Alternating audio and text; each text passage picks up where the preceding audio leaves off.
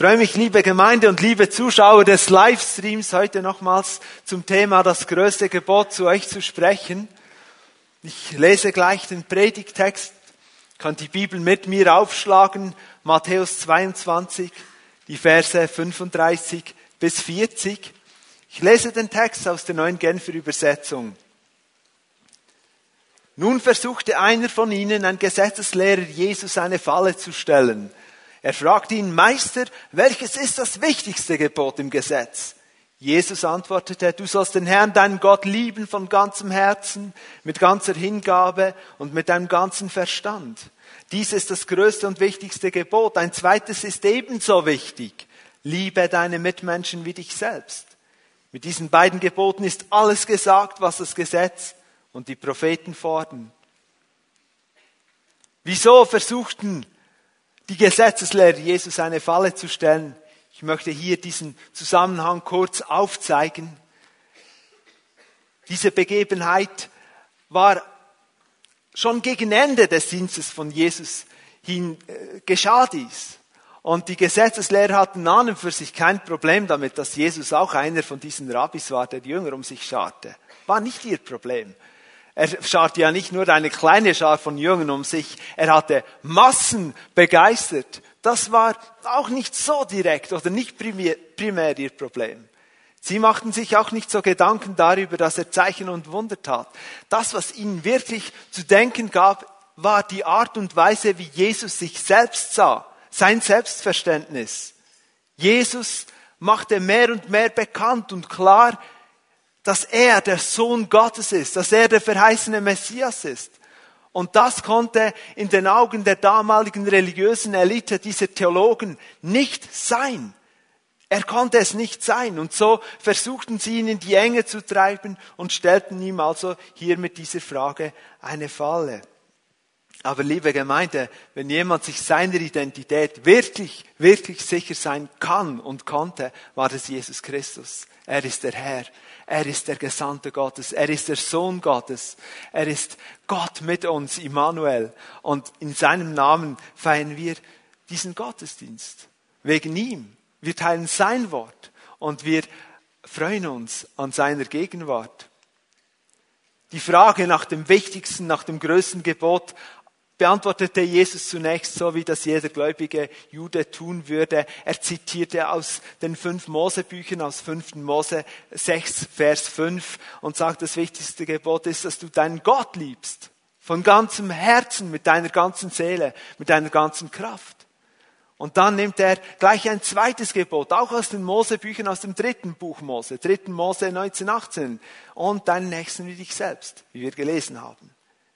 Neue Genfer Übersetzung übersetzt mit deinen Mitmenschen wie dich selbst.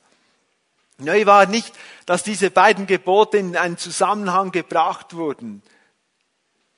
Neu war aber die Art und Weise, wie Jesus diese Gebote verband. Er sagte, sie sind ebenso auf der gleichen Ebene, sie sind genau gleich wichtig.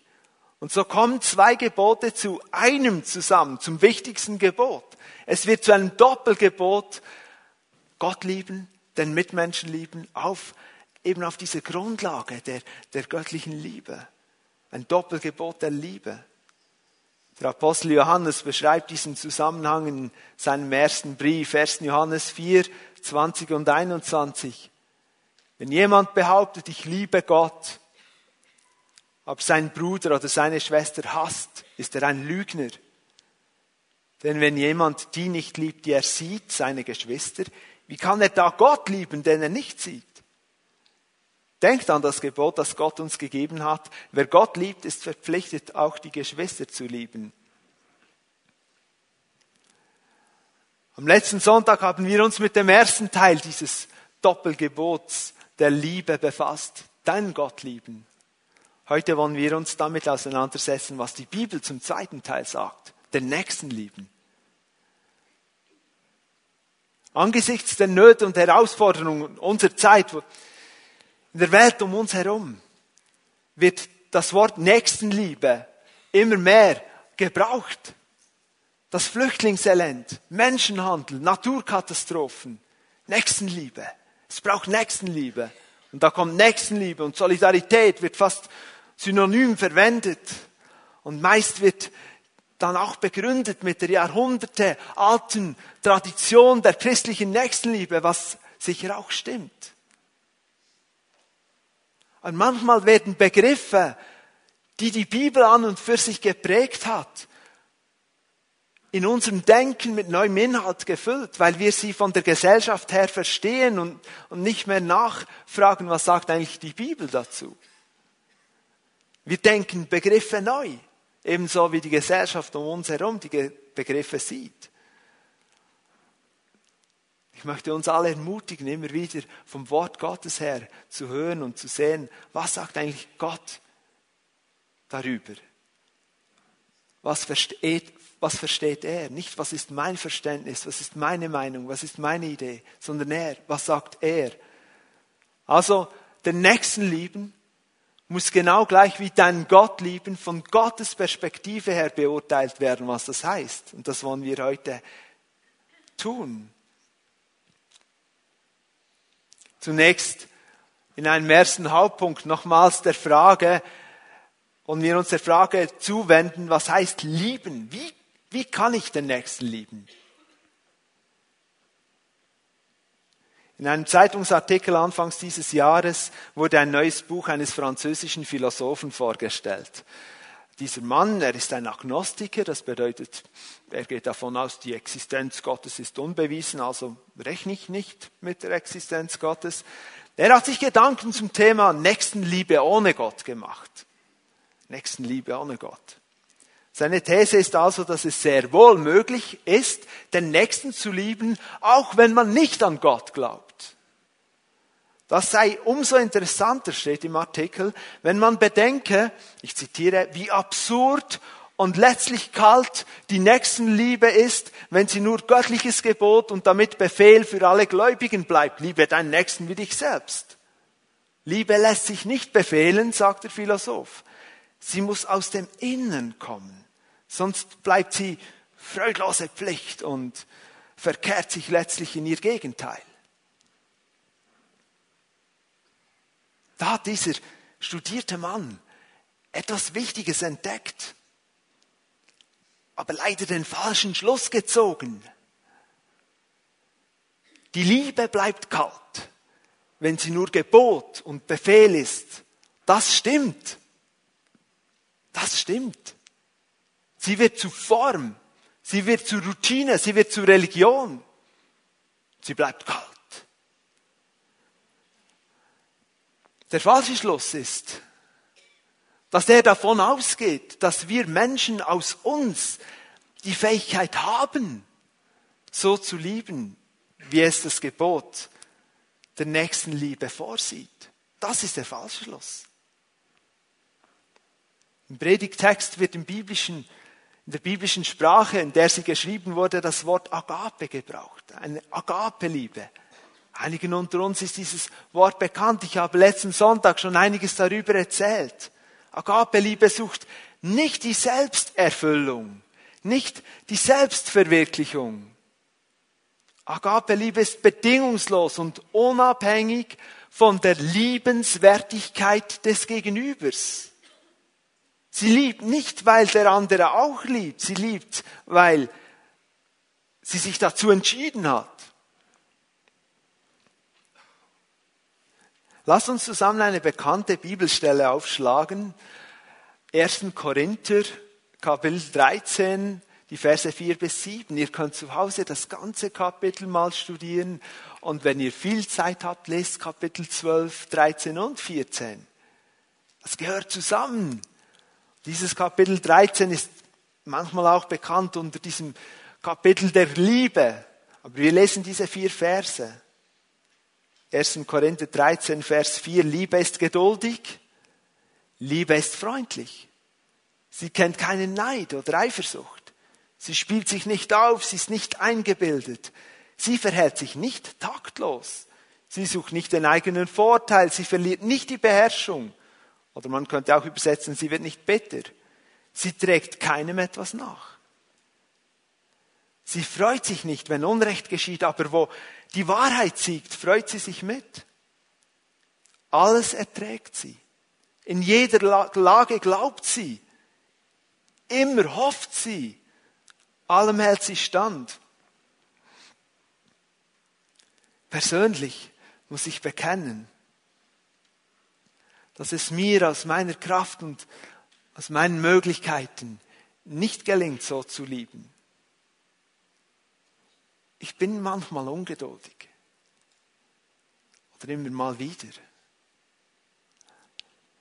Ich bin unfreundlich manchmal, auch eifersüchtig. Sogar nach einem Tag, wo ich sagen könnte, hä, das war ein guter Tag. Ich konnte viel von deiner Liebe weitergeben. Es war ein guter Tag, ich hatte gute Begegnungen. Und wenn ich dann diese, die Bibel zur Hand nehmen werde, am Abend den Tag Revue passieren lasse und diese Stelle nochmals lese, dann müsste ich bekennen, ehrlicherweise, es nicht erreicht. Ich war zwar nicht ungeduldig, ich war nicht ungeduldig und ja, ich suchte auch nicht unbedingt meinen Vorteil und ich habe so vieles versucht umzusetzen, aber ich war, als ich nach Hause kam, ich war unsensibel und verhielt mich einen Moment lang taktlos. Wir schaffen es nicht. Unsere Möglichkeit zu lieben, unsere menschliche Möglichkeit zu lieben, mag noch so rein und so selbstlos scheinen. Es gibt Menschen, die, die werfen ihr ganzes Leben in die Waagschale und investieren sich für andere Menschen und wir denken, wow, so ein Vorbild an Liebe. Aber wenn diese Liebe aus dem eigenen Herzen kommt, aus dem menschlichen Herzen, würden wir ganz tief, würden wir immer wieder einen Anteil Selbsterfüllung, Selbstverwirklichung finden. Es wäre nicht Agape-Liebe im biblischen Sinn. Der Anspruch an die Qualität von Liebe, wie wir lieben sollen, ist und bleibt für uns aus unserer Kraft, aus unseren menschlichen Möglichkeiten letztlich unerreichbar. Unerreichbar. Deshalb, deshalb müssen wir zuerst zu Gott kommen. Denn er ist Liebe. Aus diesem Grund müssen wir uns zuerst von ihm lieben lassen und von seiner Liebe erfüllt sein. Johannes schreibt es so in seinem Brief, 1. Johannes 4, 19. Der tiefste Grund für unsere Zuversicht liegt in Gottes Liebe zu uns. Eben nicht in meinem guten, in meiner guten Absicht zu lieben. Nein, schlechter Grund. Der tiefste Grund für unsere Zuversicht ist in Gottes Liebe zu uns. Weil wir lieben, weil er uns zuerst geliebt hat. Wir lieben, weil er uns zuerst geliebt hat. Das ist ein Zuspruch. Hier der Anspruch dieser perfekten Liebe und hier kommt der Zuspruch Gottes, der sagt, ich schenke dir diese perfekte Liebe. Ich liebe dich zuerst. Ich erfülle dich mit meiner Liebe. Ich helfe dir in dieser Art und Weise zu lieben. Liebe Gemeinde, liebe Freunde, liebe Livestream-Zuschauer, haben wir diese Liebe Gottes, die sich in Jesus Christus und in seinem Kommen zeigt, haben wir die persönlich erlebt. Ganz tief.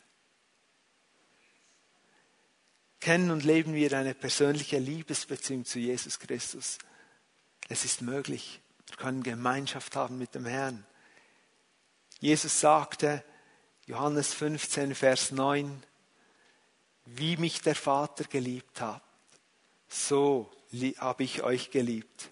Bleibt in meiner Liebe. Jesus liebt seine Nachfolger mit der genau gleichen Liebe, wie der Vater ihn liebt. Genauso hat er seine Nachfolger geliebt. Und er sagt, bleibt, bleibt darin, bleibt darin. Das heißt nichts anderes, bleibt in dieser Beziehung zu Jesus, entfernt euch nicht daraus, weil von dort kommt diese Liebe zu euch. Wenn unsere Herzen mit der Liebe Gottes gefüllt sind, geschehen zwei wesentliche und absolut wichtige Dinge. Zuerst, wir können dann plötzlich fast nicht mehr anders als ihn zu lieben. Wenn dein Herz voll von, von dieser Liebe Gottes ist, beginnst du von Herzen Gott zu lieben. Und zweitens, daraus folgt etwas. Wenn du Gott liebst, fängst du an, die Dinge zu lieben, die ihm wichtig sind, die er liebt. Macht das Sinn? Anna und ich, als wir zusammenkamen, hatte sie eine große Leidenschaft, eine Leidenschaft für das Tanzen. Ich teilte diese Leidenschaft nicht. Es lag nicht vor allem darum, daran, dass ich kein Rhythmusgefühl hatte, aber auch. Ähm, Tanzen war mir nicht nahe.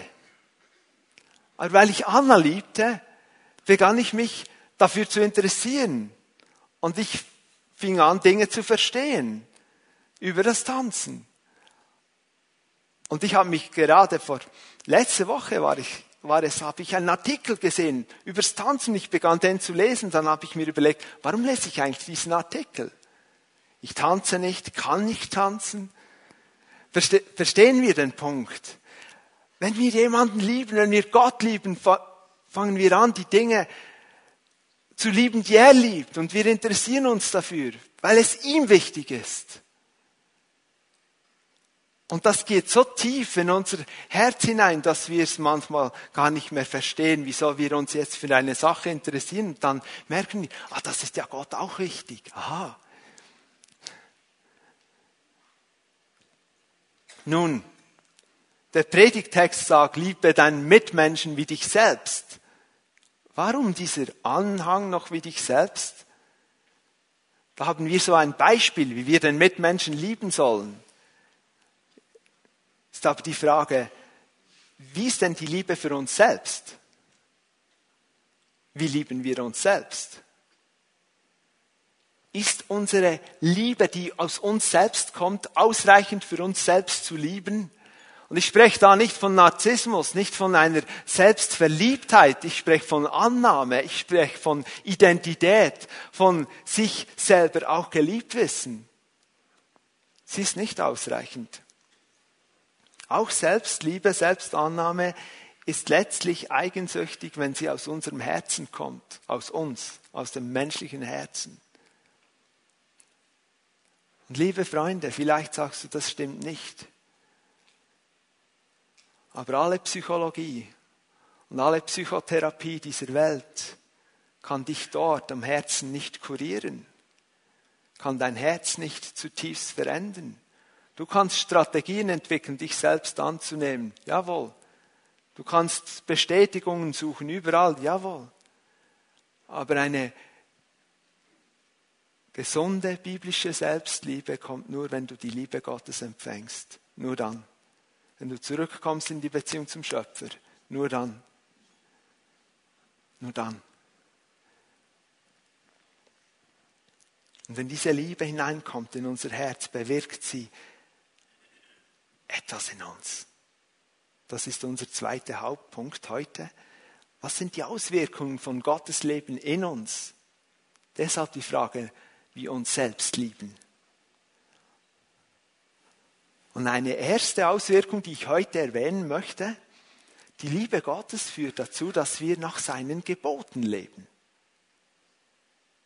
Wir lieben und achten die Gebote Gottes, das, was die Bibel uns lehrt weil es sein Wort ist, weil er es gesagt hat und wir lieben ja den Herrn und wenn er etwas sagt, finden wir das gut, weil wir ihn lieben.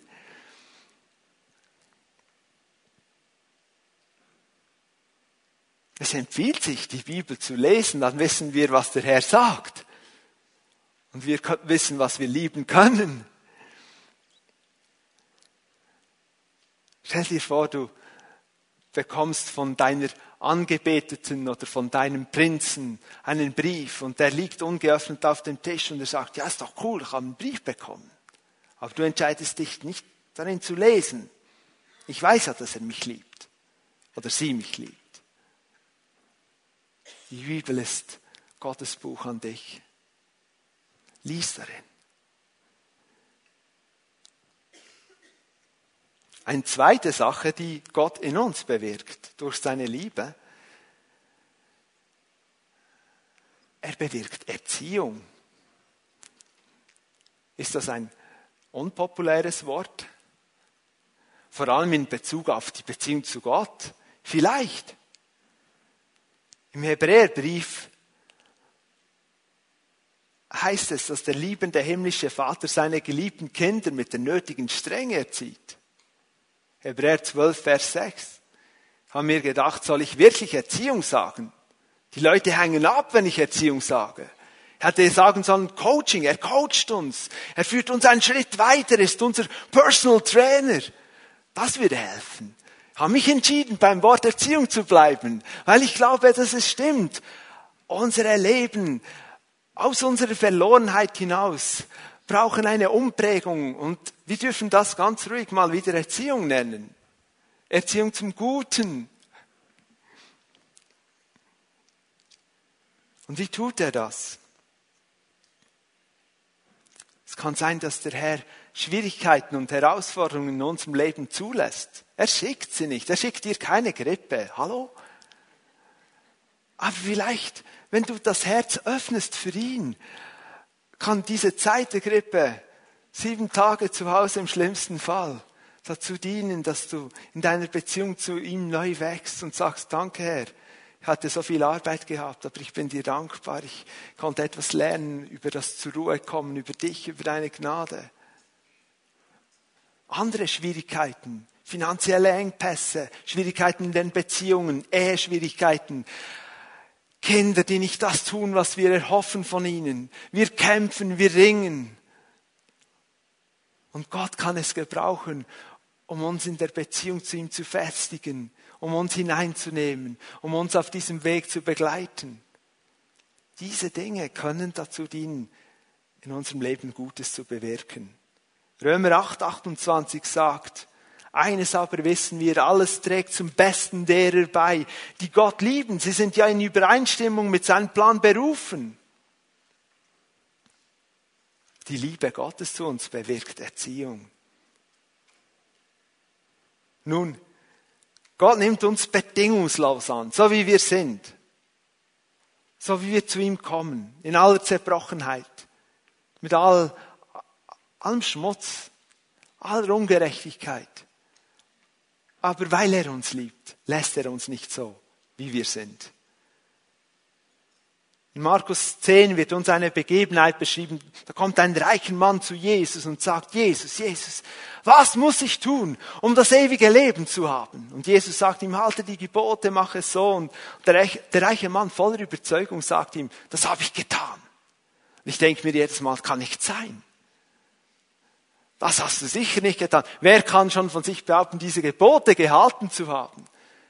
Und wisst ihr, das Verrückte ist, Jesus sagt nicht, das stimmt nicht, was du sagst. Aber er holt ihn an einem anderen Punkt ab. Wir lesen das Markus 10, 21. Jesus sah ihn voller Liebe an. Habt ihr das? Das, was jetzt kommt, ist voller Liebe von Gott. Er sagt zu ihm, eines fehlt dir noch. Geh, verkauf alles, was du hast und gib den Erlös den Armen und du wirst einen Schatz im Himmel haben und dann komm und folge mir nach.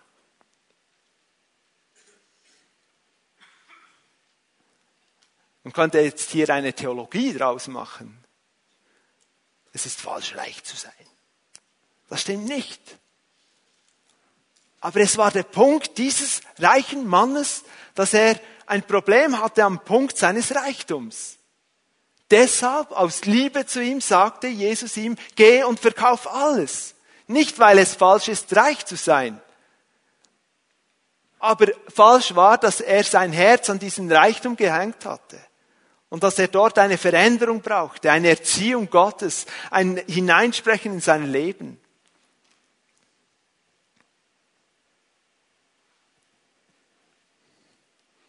Die Liebe Jesu zu uns lässt uns nicht stehen, wo wir sind.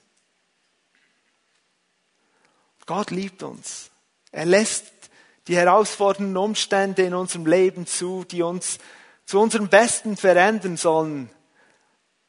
Doch Gott tut dies nicht nur mit, mit diesen schwierigen Zeiten, nicht nur mit dem er zu uns spricht und so. Er, schaut, er, er verändert uns auch durch unsere Nächsten in der Gemeinde, durch unsere Hauszellenmitglieder, durch unsere Geschwister in der Gemeinde.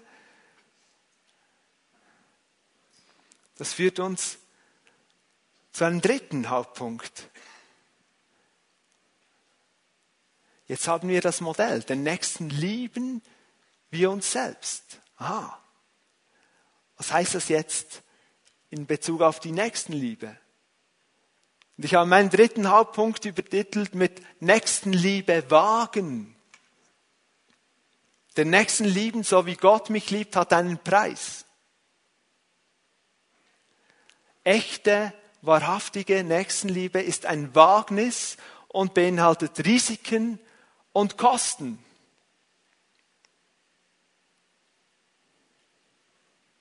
Schaut, die Welt hat Hunger nach Liebe. Sie schreit nach Liebe. Aber in ihrer Verlorenheit hat sie oft ein anderes Bild von dem, was Liebe ist. Und wenn wir den Nächsten zu lieben beginnen, so wie Gott es meint, in einer Liebe, die das Beste im anderen zum Ziel hat, aber aus Gottes Sicht, ist diese Liebe manchmal nicht erwartet vom Gegenüber, weil es nicht dem entspricht, was das Gegenüber erwartet eben. Da ist eine Spannung. Göttliche Liebe ist oft anders als das, was der Mensch in seiner Verlorenheit sucht, sich wünscht. Ah, halt mich ein bisschen im Arm. Ja, das ist gut, einander im Arm halten. Aber manchmal ist das so egoistisch und dient niemandem, einen Schritt weiter zu gehen. Und vielleicht ist in dem Fall Gottes Liebe, ja, ich nehme dich in den Arm, aber jetzt nehme ich dich bei der Hand und ich zeige dir, wie du die Dinge anpackst. Oh nein, ich will nur den, ich will nur den Arm. Ich will nur die Umarmung. Da ist das Spannungsfeld. Deshalb Nächstenliebe wagen. Bevor wir hier noch ein bisschen tiefer hineingehen, mal die Frage, wer ist mein Nächster? Und diese Frage, die hat schon mal einer gestellt. Unser Predigtthema, die Frage nach dem größten Gebot, erzählt Matthäus in seinem Evangelium, Markus in seinem Evangelium und Lukas in seinem Evangelium. Wir haben drei Berichte. Im Lukas-Evangelium die gleiche Begebenheit. Am Schluss stellt der Gesetzeslehrer dann die Frage, ja, hallo, aber wer ist mein Nächster? Er wollte sich rechtfertigen. Ich weiß ja gar nicht, wen das ich lieben soll wie mich selbst. Da erzählt Jesus diese bekannte Geschichte vom, vom Mann, der von Jerusalem nach Jericho hinabging, gefährliche Gegend, wurde überfallen, wurde, alles wurde ihm weggenommen, wurde halb tot liegen gelassen. Kurz darauf kommt ein Priester vorbei, der sieht diesen Mann liegen, geht vorbei.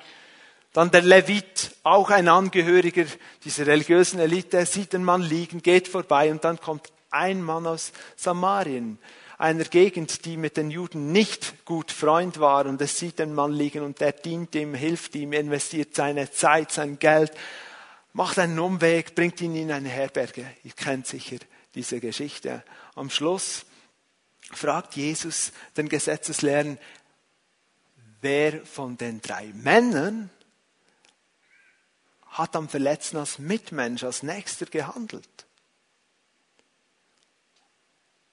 Die Antwort lag auf der Hand und doch war sie für den Gesetzeslehrer seltsam. Weil der Nächste war aus seiner Sicht immer ein Volksgenosse, ein Israelit, der in Not ist.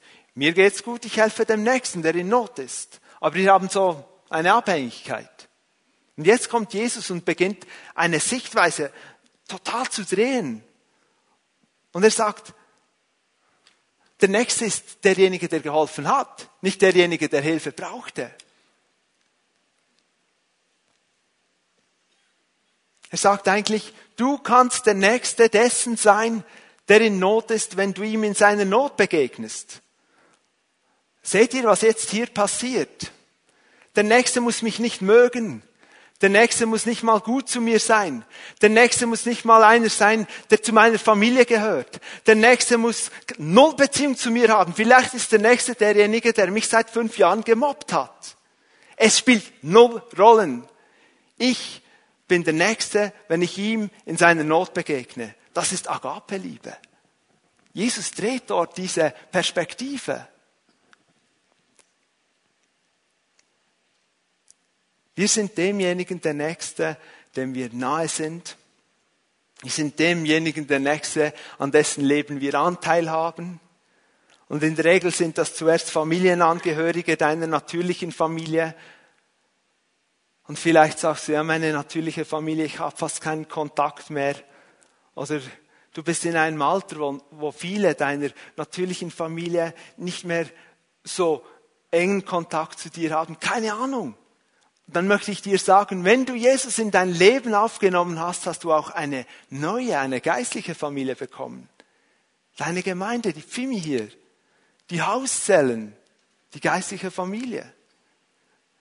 Dort bist du Menschen nahe, aber du bist auch nahe dem Leben deiner Arbeitskollegen, den, den Nachbarn, den Menschen, die du kennst aus deinem Verein. Was weiß ich? Menschen, mit denen du zu tun hast. Und da gibt es ganz viele Begegnungen und Berührungspunkte. Und Gott hat diese Alltagsbegegnungen vorbereitet. Glaub mir, Gott hat für diese nächste Woche, die kommt, in deinem Leben einen Plan. Er hat Begegnungen vorbereitet. Glaubt ihr mir das? Paulus schreibt das den Ephesern in Epheser 2, Vers 10. Denn was wir sind, ist Gottes Werk. Er hat uns durch Jesus Christus dazu geschaffen, das zu tun, was gut und richtig ist. Jetzt kommt's. Gott hat alles, was wir tun sollen, vorbereitet. An uns ist es nun, das Vorbereitete auszuführen. Gott plant. Er plant. Auch in deinen Alltagsbegegnungen. So kannst du dir überlegen in deiner Familie, Herr, was hast du vorbereitet heute? Kann ich meine Kinder ermutigen? Meine Eltern? An deinem Arbeitsplatz? Du gehst anders hin, du überlegst dir, Herr, was ist dein Werk? Was hast du vorbereitet? Und es ist sogar möglich und es ist für uns manchmal fast unvorstellbar. Du kannst auch für einen kurzen Moment, einen Augenblick deines Lebens, jemandem der Nächste sein, ihm in seiner Not begegnen, auch wenn du diese Person nie, nie mehr sehen wirst. Und doch kannst du in diesem Moment, weil es ein geplanter Augenblick Gottes ist, sein Zeitpunkt, seine Begegnung, er hat es geführt, du kommst, du steigst in sein Werk, das er vorbereitet hat und gibst die Liebe in Kraft weiter. Ein Moment.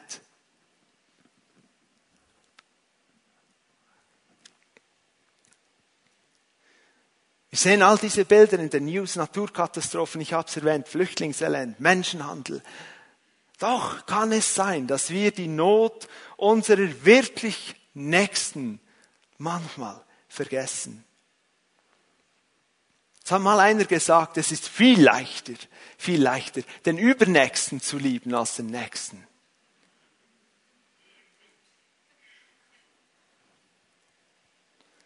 suchen wir womöglich manchmal zu weit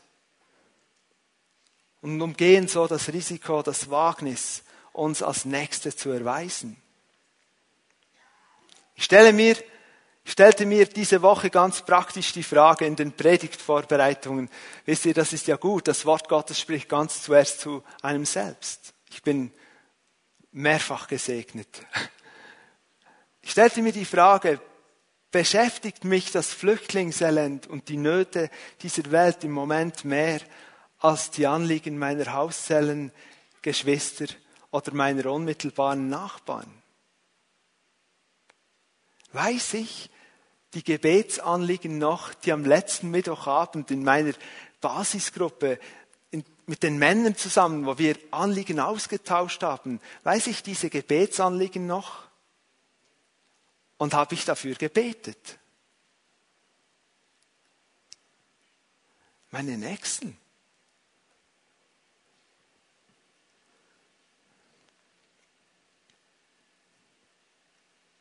Lass uns etwas praktisch werden. Was heißt den Nächsten lieben?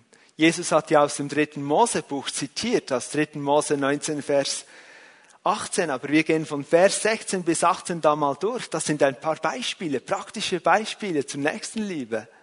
3. Mose 19, 16. Du sollst nicht als Verleumder umhergehen in deiner Sippe. Verleumder, das heißt auf gut Deutsch, du sollst nicht tratschen, nicht ablästern über deinen Nächsten, über deinen Mitmenschen. Da fängt es schon an. Du sollst nicht auftreten gegen das Leben deines Nächsten. Ich bin der Herr. Nicht auftreten gegen heißt ganz einfach, du sollst dich nicht gegen deinen Nächsten stellen, sondern auf seiner Seite sein. Sei auf der Seite deines Mitmenschen. Suche das Beste für ihn. Und eine Klammerbemerkung. Es gibt Situationen, wo dein Mitmensch Blödsinn macht, wo er falsche Entscheidungen trifft. Und wenn du auf seiner Seite bist, heißt es dann eben nicht, uff, da kann ich nicht mehr mithalten, ich spreche nicht mehr mit ihm, sondern es kann dann bedeuten, ich sage ihm die Wahrheit. Aber es soll die Liebe Gottes in mir spüren, dass ich das Beste suche in seinem Leben. Im Moment mag er das vielleicht nicht hören. Aber wenn du ihn davon abhältst, noch einen Schritt weiter in die falsche Richtung zu gehen, dann hast du dich auf seine Seite gestellt eben für ihn und nicht gegen ihn.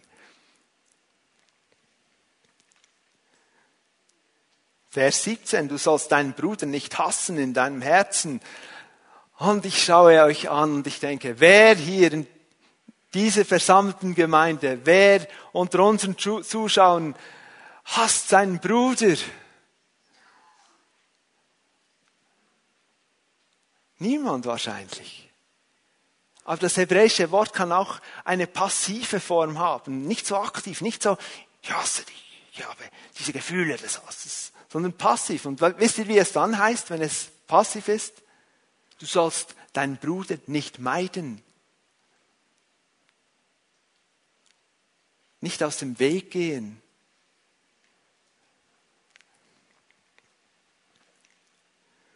Du sollst deinen Nächsten zurechtweisen, so wirst du seinetwegen keine Sünde auf dich laden. Immer noch Vers 17. Nun, also den Nächsten zurechtweisen, was hat das jetzt mit Liebe zu tun? Denken wir vielleicht. Aber Gott hat uns als Gemeinde, als einen Leib zusammengebracht. Wir lesen das in der Bibel. Wir tragen Verantwortung füreinander. Die Agape-Liebe Gottes beinhaltet auch Zurechtweisung. Zurechtweisung mit einem Ziel. Das Beste von Gott soll im Leben meines Bruders, meiner Schwester geschehen. Das Beste von Gott. Es gibt biblische Beispiele von Zurechtweisung. Ein sehr Eindrückliches. Paulus hat Petrus zurechtgewiesen. Wir lesen diese Begebenheit im Galater 2. Petrus, ein Jude, der zum Glauben an Jesus ja eben gekommen ist, dieser Jünger, der besucht zusammen mit Paulus Heiden, die zum Glauben an Jesus gekommen sind, also nicht Juden. Und eigentlich von der Religion her, als Jude darf man nicht mit einem Heiden zusammen essen, das geht nicht wird man unrein. Aber als Christen sind wir ja nun Geschwister. Und Petrus in aller Freiheit ist dort mit Paulus und allen. Die haben gute Gemeinschaft. Und da kommen weitere Reisende, auch wieder jüdische Christen, vornehme Menschen. Menschen, die Einfluss haben. Und als diese kommen, zieht sich Petrus zurück, trennt sich von den Heidenchristen und ein paar andere mit ihm. Und Paulus, der sieht das. Er hat jetzt nicht gesagt, Petrus, kann mir mal sprechen? Weißt du, ja, ich habe es jetzt nicht so super gefunden. Hätte es ja trotzdem mit uns zusammen noch weiter essen können. Einfach so für ein anderes Mal. So unter vier Augen. Vor der Gemeinde. Vor der Gemeinde steht im Wort hat er ihm gesagt, dass das gegen die Wahrheit des Evangeliums verstößt. Bumm. Petrus und Paulus, zwei Vorbilder, zwei Apostel. In Liebe haben sie sich zurechtgewiesen und sind den Weg weiter vorwärts gegangen.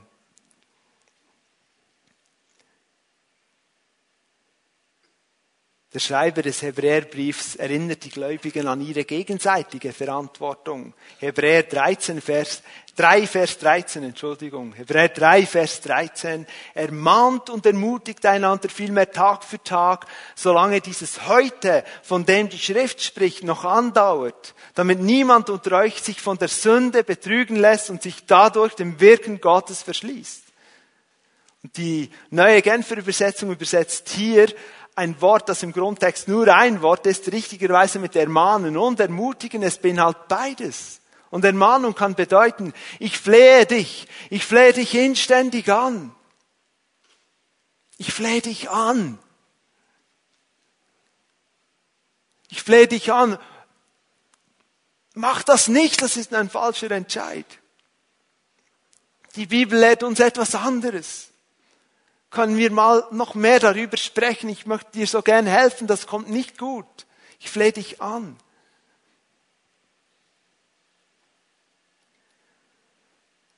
Es kann auch heißen, jemanden zu etwas anhalten. Lieber Bruder, mach's jetzt mal so. Vertraue mir und vertraue dem Wort Gottes. Das wird Segen bringen in dein Leben. Dann aber auch diese ermutigende Seite. Aufmuntern, anfeuern. Ja, geh vorwärts, das kommt gut, das ist stark. Schön hast du dich dafür entschieden, umzukehren und einen neuen Weg zu gehen. Wir unterstützen dich. Komm, lass uns zusammen vorwärts gehen. Einander ermutigen und ermahnen, damit es nicht geschieht, dass die Sünde uns betrügt und damit sich niemand für das Wirken Gottes verschließt. Das ist das Ziel. Gott soll zum Zug kommen im Leben eines jeden Einzelnen. Und das ist riskant. Einander ermahnen ist riskant. Wir riskieren, dass der andere uns ablehnt, nicht mehr mit uns sprechen will, sagt, was sagst du mir in mein Leben hinein? Was hast du mir zu sagen? Der Bruder deiner Hauszelle, ja, ja, den beobachte ich schon seit zwei Jahren. Dort hat er ein Problem. Und jetzt kommt er und sagt mir in mein Leben, was ich ändern soll. Kann nicht sein. Er soll zuerst mal vor seinem Haus aufräumen. Den Balken aus seinen Augen hinausnehmen. Nicht meinen Splitter behandeln. So magst du denken. Aber ich möchte uns alle hier heute ermutigen und sagen, Gott hat diesen Bruder vielleicht bei all seiner Unvollkommenheit in dein Leben gestellt, weil er dich verändern will und weil er dich liebt und weil er in deinem Leben etwas bewirken will.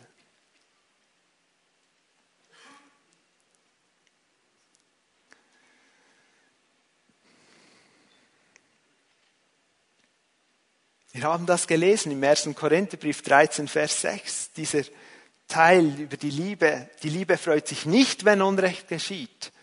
Aber wo Wahrheit siegt, freut sie sich mit. Ja, wir können das sehr passiv auslegen. Ja, wenn ein Unrecht geschieht in unserer Nähe, bei unseren Nächsten, ja, da freuen wir uns schon nicht, aber es geht uns ja auch nichts an.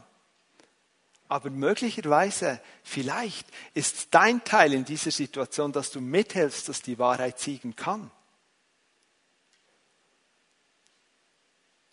Kann es sein, dass wir neu mutig und risikobereit sein dürfen, unter Geschwistern für die Wahrheit zu stehen, wenn wir erkennen, dass Unrecht geschieht? Kann es sein, dass wir durch eine falsche politische Korrektheit manchmal das Wagnis nicht mehr eingehen, einander auch zu ermahnen und nicht nur zu ermutigen? Kann es sein, dass wir den Inhalt des Wortes lieben mit einem falschen Verständnis gefüllt haben? Mit diesem Wischiwaschi. Hauptsache, du fühlst dich weiterhin gut dabei. Wisst ihr, es gibt Leute, die fühlen sich gut dabei auf ihrem Weg in die Hölle. Das erschreckt mich. Menschen sollen sich geliebt fühlen. auf dem Weg hinein in eine Beziehung zu Jesus. Noch Vers 18, du sollst nicht Rache üben an den Angehörigen deines Volks und ihnen nichts nachtragen. Rache üben oder eben nicht Rache üben und nichts nachtragen kann man mit einem Wort übersetzen, vergeben. Du sollst vergeben.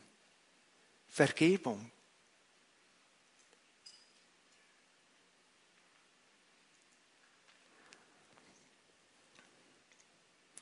Nicht nur einmal die Woche kurz vor dem Gottesdienst. Immer wieder. Die Frage von Petrus, wie oft muss ich meinen Bruder vergeben, der gegen mich sündigt? Reicht. Und dann kommt er und denkt, das ist jetzt eine gute Zahl, so vollkommen sieben. Reicht siebenmal. Also ich meine, wenn ich das schaffe, das ist ja schon recht gut, oder?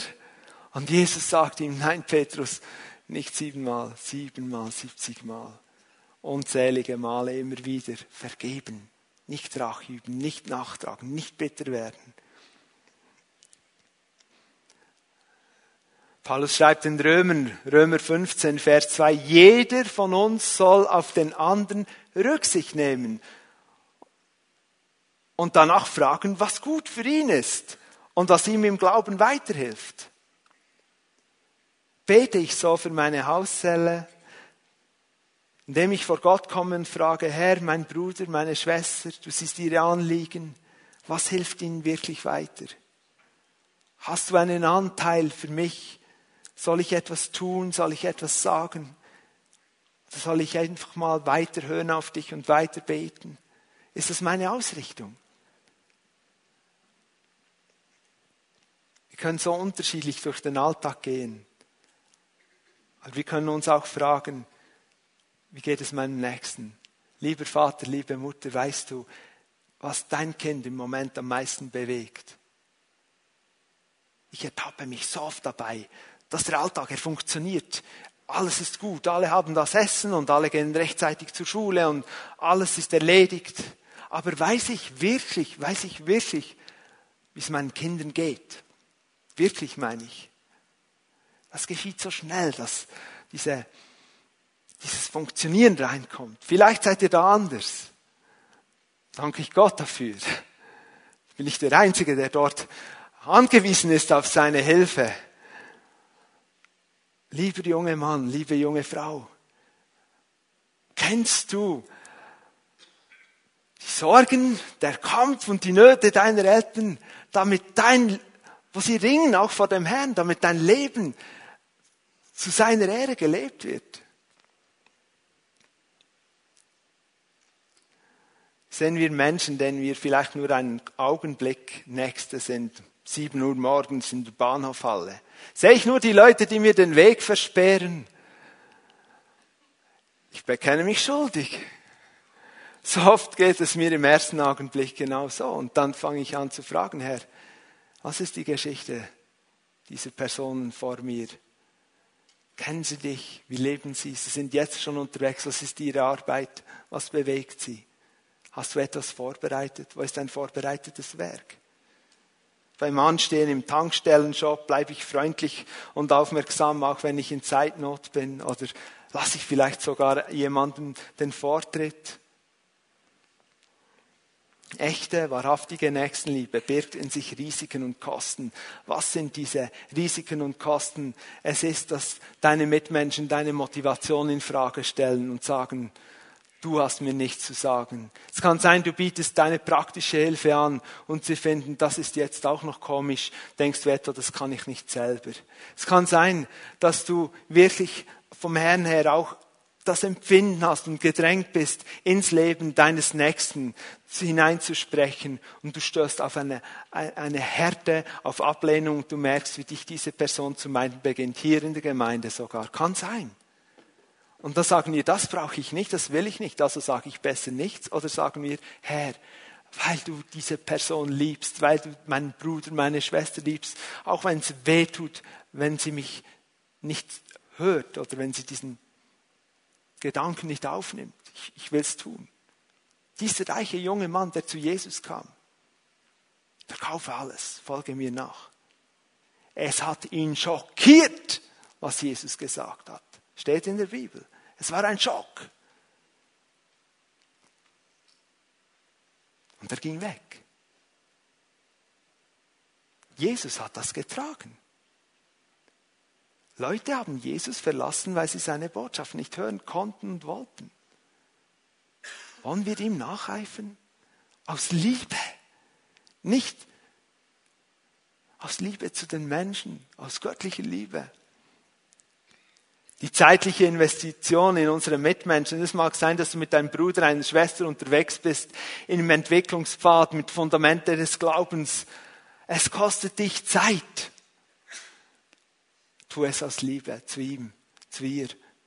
Weil du weißt, sie wird wachsen und du selber wirst gesegnet.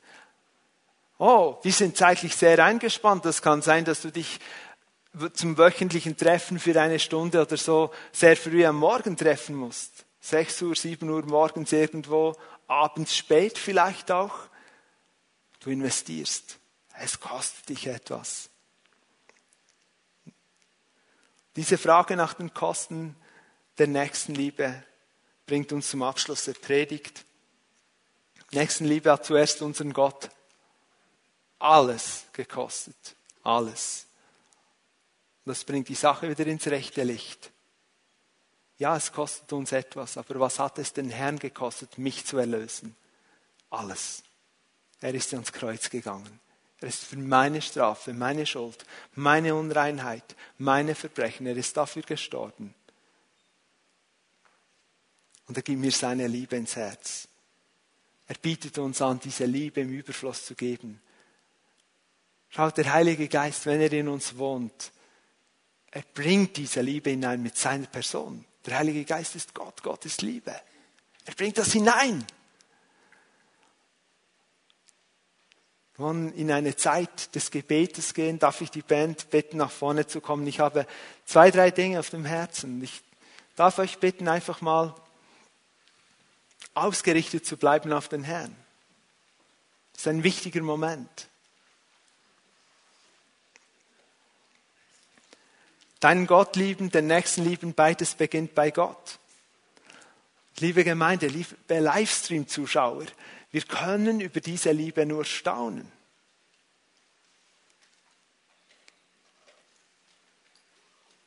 Können wir das?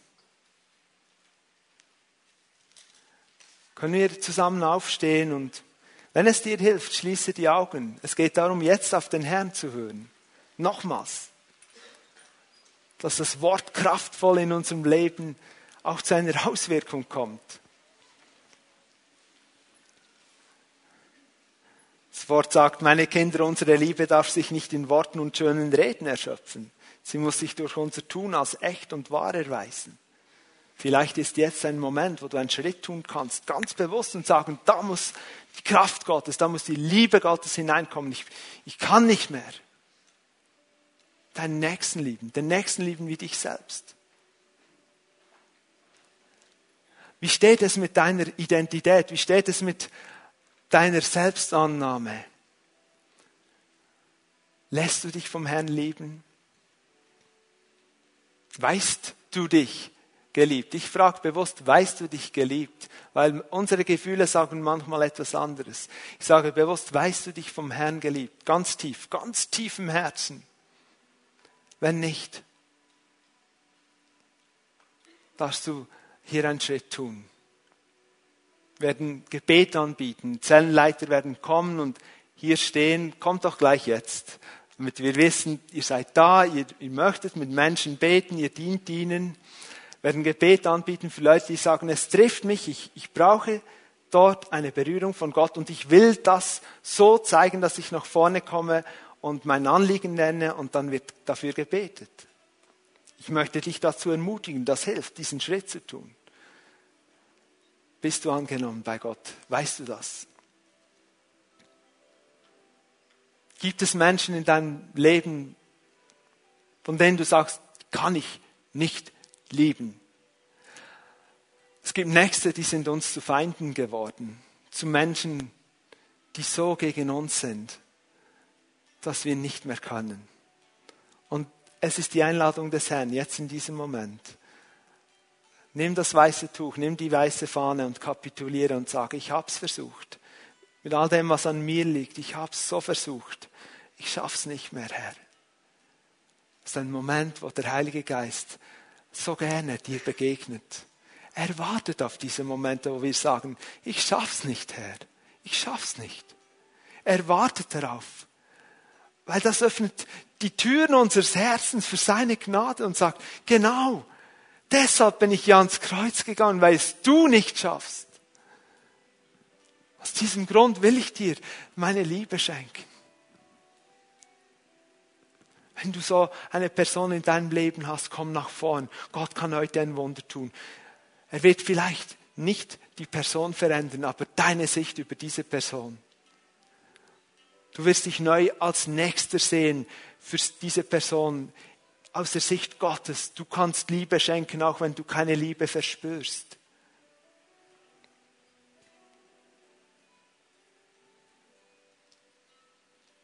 sind Leute da, die sind so Kompromiss, Kompromisse in ihrem Leben eingegangen, nur um ihre guten Beziehungen zu bewahren.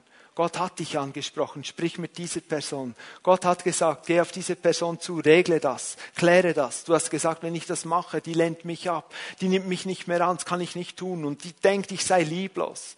Du hast dafür gebetet, hattest den Mut nicht. Ich möchte dich herausfordern, wenn das dich betrifft, komm heute nach vorne. Sei eine von Herzen liebende Person, gefüllt mit göttlicher Liebe, aber verpflichte dich der Wahrheit und der Liebe Gottes und nicht einer, einer Pseudo-Wahrheit und einer Pseudo-Liebe dieser Welt, die die Menschen in ihrem Wohlsein belässt, aber sie laufen in ihrem Wohlbefinden in die Hölle. Das kann nicht sein. Wir, wir haben ein Ziel für einen, das Beste von Gott. Und wenn du sagst, ich, ich bin genau so eine Person, ich brauche seine Kraft. Komm dann auch nach vorn. Ich bete kurz, dann gehen wir in ein, in ein Lied, kommt dann gleich nach vorne, lasst für euch beten. Silvia wird den Gottesdienst abschließen. Herr, danke für deine Gegenwart, deine Liebe, deine Güte. Du sprichst jetzt zu uns. Heiliger Geist, danke, dass du die Menschen ziehst. Herr, ich danke dir dafür, dass nichts jemanden hindern kann, jetzt einen Schritt zu tun. Auch die Menschen, die dich noch gar nicht kennen, die sagen, ich, ich brauche diesen Jesus in meinem Leben. Ich hatte keine Ahnung davon, dass es einen Gott gibt, der mich liebt, der sein Leben für mich gegeben hat. Ich will das, dass sie jetzt kommen, Herr. Ich bete, dass nichts hindert. Ich bete, dass keine Menschenfurcht hindert, einen Schritt zu tun und dass eine wilde Entschlossenheit jetzt auf die Herzen kommt von den Menschen, die du angesprochen hast und die du heute auch speziell, ganz speziell berühren willst. Danke, für deine Gegenwart.